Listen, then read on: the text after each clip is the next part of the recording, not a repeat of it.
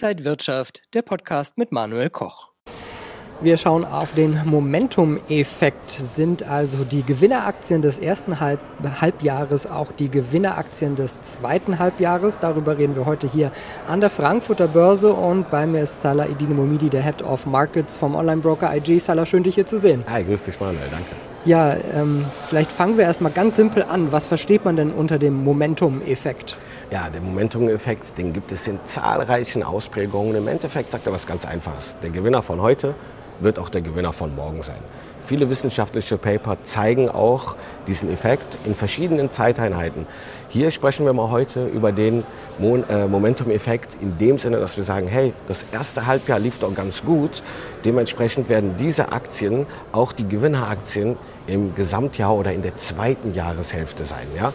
Ein Gegenbeispiel oder ein gegenentsetzter Ansatz oder Strategie ist ein ist der Contrarian-Effekt oder Contrarian-Strategie. Konträre Strategie bedeutet, die Ge Verlierer von heute werden die Gewinner von morgen sein. Also genau das Gegenteil davon. Und diese beiden Effekte werden auch wissenschaftlich und auch bei Fonds und äh, bei uns im Trading auch durch äh, Strategien dann umgesetzt. Natürlich muss das nicht zwangsläufig der Fall sein, aber wir haben, wie gesagt, wissenschaftliche Erkenntnisse, die das eigentlich äh, belegen. Jetzt weiß ich, du schaust dir gerne Statistiken an und historische Auswertungen.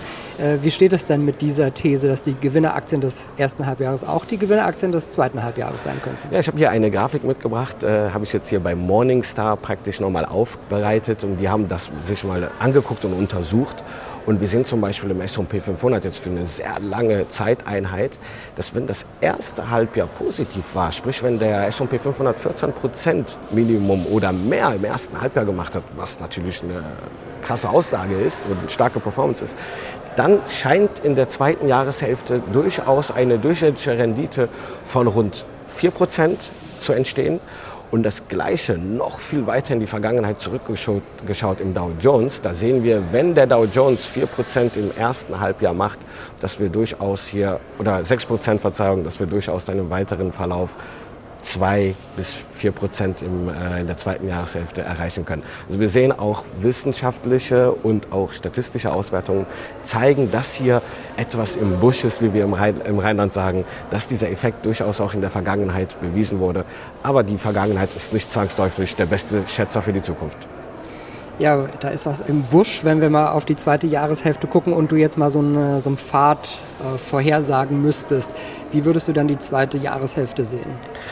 Ich würde jetzt davon ausgehen, dass wir eine leichte Korrektur, Seitwärtstendenz vielleicht Juli, August durchaus sehen können. Also eher die Gefahr, dass wir leicht nochmal runtergehen und dann mit September und ferner folgende mit der Jahresendrallye, dass wir da dann neue Impulse erhalten und wir sozusagen dieses Gesamtjahr positiv abschließen und der Momentum-Effekt sich durchaus auch bewahrheitet, dass wir hier insbesondere an den US-Märkten durch die wichtigen fünf Aktien oder jetzt mittlerweile sind es auch manchmal, man streitet darüber, sind es fünf, sind es acht, sind es sechs, aber wir wissen, welche Aktien wir da meiden, ja, dass diese großen Steckenpferde, die ja kräftig schon dazu beigetragen haben, dass das Jahr relativ gut lief und auch im Ende des Jahres dazu beitragen, dass die Indizes in den US-Märkten und folgerichtig dann auch in, in den US, in den europäischen Märkten durchaus dann positiv abschließen und gar vielleicht mit neuen Jahreshochs.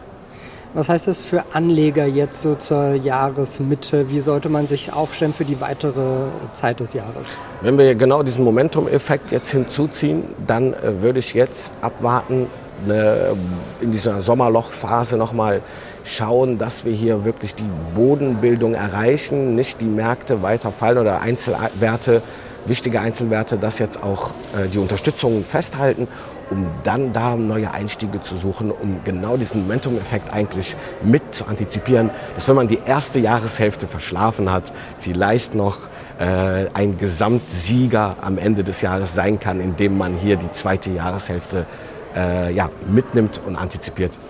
Und auch da werden wir wieder viel zu besprechen haben. Absolut. Vielen Dank, Salah Edine Bumidi, der Head of Markets vom Online-Broker IG, war das hier an der Frankfurter Börse. Danke Ihnen und euch, liebe Zuschauer, fürs Interesse. Bis zum nächsten Mal. Alles Gute. Und wenn euch diese Sendung gefallen hat, dann abonniert gerne den Podcast von Inside Wirtschaft und gebt uns ein Like.